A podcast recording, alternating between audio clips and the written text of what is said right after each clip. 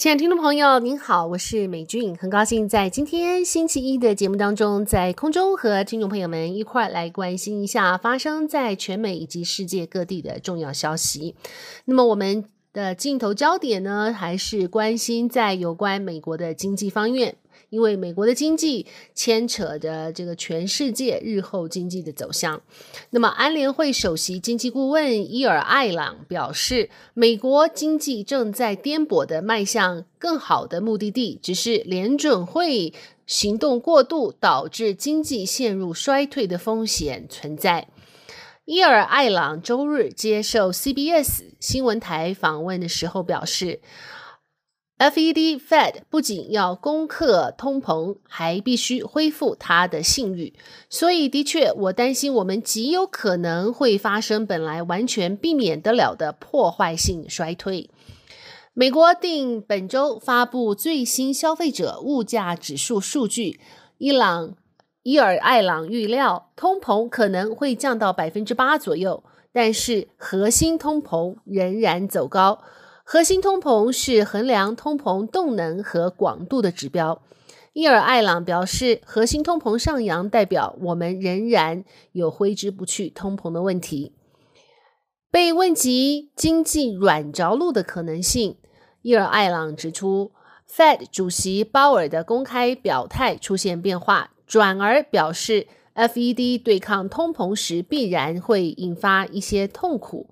另外，对于石油输出国 OPEC 的减产决定，伊尔艾朗说，这个决定虽然的确不利于美国，但是也不会很令人意外。他说，OPEC 想要在需求下降、需求下降的脉络下保护油价，这不应当令人非常意外。这是他们会做的，也是他们的历史。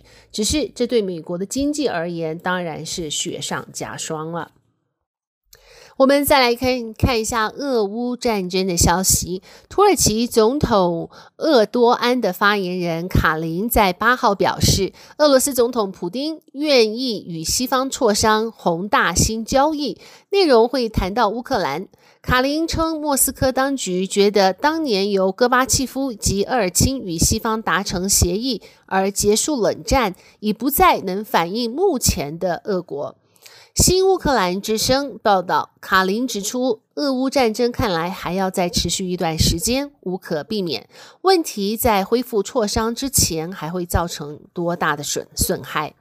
卡林表示，据土耳其了解，普廷愿意举行宏大新交易，与整个西方磋商新协议。协议一部分无疑会谈到乌克兰，但更大的事项在德国德国。俄国与西方要有新的协定。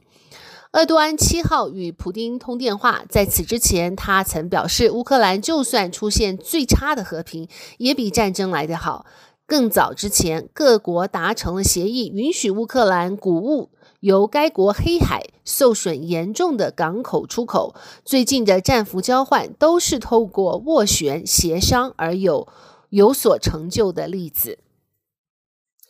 那么，也就在俄俄国总统普京七十岁生后生日后的一天，连接着俄罗斯本土与克里米亚半岛的克里米亚大桥，又称克赤大桥八号，遇炸弹攻击，由多方拍摄到的一辆节油罐车。呃，节油罐列车在桥上铁公路两线猛烈燃烧，导致大桥严重受损，让俄国运补在乌克兰的俄军更行困难。俄军互相指责是对方动手破坏大桥。俄国总统普丁下令国安会保护大桥的安全。乌国总统泽连斯基则心情大好，指这一天是阳光明媚。多节油罐车遭遇炸弹爆炸，并且猛烈的燃烧，导致十九公里的刻赤大桥部分桥段烧塌，落入了海中，造成至少三人丧丧生。克里米亚警方指责本案是乌国所为。基辅当局虽大赞桥梁被毁，但是并未公开宣称自己是。罪魁祸首，不愿具名的乌国官员表示，本案是情报单位策划进行，将炸弹装上油罐车引到桥上引爆造成的。上个星期五，十月七号，美国出台一项全面而且算是最严的出口管制措施，旨在抑制中共通过军民融合政策，利用美国芯片技术发展超级计算机 AI 等技术，用于军事和监控用途。条款之严，类似美国之前针对华为的制裁模式，扩大到整个中共芯片行业。分析人士指出，这一系列的措施可能是美国自二十世纪九十年代以来对中共进行技术输出最大的政策转变。如果有执行的话，可能会让中共芯中共芯片落后不止于一代两代。业界人士则表示，若是新的禁令严格执行，相当于使中共芯片技术回到石器时代。好，我们再来看一下有关中国方面的消息。中共二十大即将召开的前几天，中国大陆的新冠病情加速蔓延，北京等处处于高戒备的状态。星期天，中共官方报告，在过去二十四小时内，国内增加了一千七百多个病例，是前一周的三倍多，感染者遍及二十九省。野村首席中国经济学家。陆挺在报告中写道，在十一长假之间，中国的整体疫情明显恶化。疫情恶化跟 BF7 变异毒株的传播有关。BF7 是奥米克戎 BA5 的亚系变种异株，有更强的传染性和逃逸性。目前，内蒙古通报出现中国首例 BF7 的变异株。美国疾病控制和预防中心已经警告过，BF7 比之前的 Omicron 毒株似乎更具传染力，并且预测它将在今年冬天导致感染激增。而美国专家也指出，即使感染过 BA5 的患者，很可能又会再度感染 BF7，但是大多为无症状的轻患者。轻患者。世界卫生组织日前发出示警，BF7 正在全国传播，几周内或许成为它。Omicron 的主流。目前面对二十大前，全国各地出现疫情反扑，各地管制持续升级。北京、上海、新疆、内蒙、云南、海南等地再度恢复各类封控措施，地方官员也继续表忠，表示不惜一切代价保证二十大照常召开。好，再来看一下前好莱坞重量级制作人。呃、uh，Harvey Weinstein 在引发 Me Too 运动五周年后，十日将呃十日在他曾经横行的洛杉矶受审。这个现年已经七十岁的前电影大亨，早于二零二零年三月因性侵多名女性在纽约被定罪。遭重刑二十三年有期徒刑。现在他涉及五名女性的四项强奸罪以及七项性侵犯罪名而被起诉。十月十号将开始为期八个星期的审讯。Winston 已经否认所有的相关罪名。聆听讯聆讯将会由陪审团来裁决。此案会有另外四名女子以控方证人作证，陈述他们遭到 Winston 的性侵。虽然这些陈述并没有导致控罪，但检察官希望借此向陪审团说明，Winston 有触犯此类行为的倾向。位于洛杉矶市中心的法院大楼没有像纽约法院那样专设入口。那么 Winston 会直接由监狱中带入法庭，不会给法院外的媒体以及抗议者看到。法院也只让每天有十余名的记者进法庭，包括两名审讯描述者。纽约则是准许有数十人之多。可以肯定的是，这次审讯已不再有两年前与纽约审讯时那样轰动了。好，我们接下来看一下这则消息。哥伦比亚广播公司六十分钟九号晚上播出台湾重量政治及经济人士专访。不少受访人认为，中国攻打台湾不是会不是会不会的问题，而是时间的问题。另外，中国每天网攻台湾两千万次，但台湾民众看法不一。民众认为中国不会很快出兵台湾的最大理由，是因为台湾有护国神山台积电，对全球影响太大了。可是六十分钟节目特派员 Leslie Stahl 发现，很多台湾人认为中国恐吓的武统没有那么急迫，环台军演没什么大不了。民调结果指出，大多数受访者认为两岸不会那么快的开战。台湾民众的思路在台湾的制造业，台湾科技很强，尤其是半导体。事实上，全国超薄晶片唯有台湾能生产，几乎清一色都是台积电所制造。中国和世上其他的地方一样，都要靠这些晶片生产诸如 iPhone、先进电脑、汽车组件等产品。台积电创办人张忠谋解释，何以台湾民众认为晶片能保护台湾不受中国？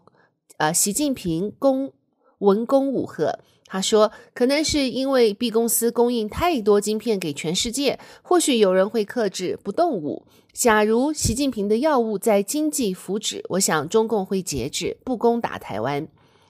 史塔尔说，如果中国要务是占领台湾，把台积电随着一个中国国营化，那该怎么办呢？张忠谋回答说：“若发生战争，台积电会被摧毁，一切都难逃被毁的结束。”民进党籍立委王定宇看法跟张忠谋相同，他指出，中国里有人主张出兵拿下台湾的台积电，然后国营化，届时中国就会成为超强大国，只要不给晶片，美日欧洲都得听话。但这种想法太过于幼稚。别说晶片大厂，就算是酱油厂，都要有配方、人力资源、生产窍门。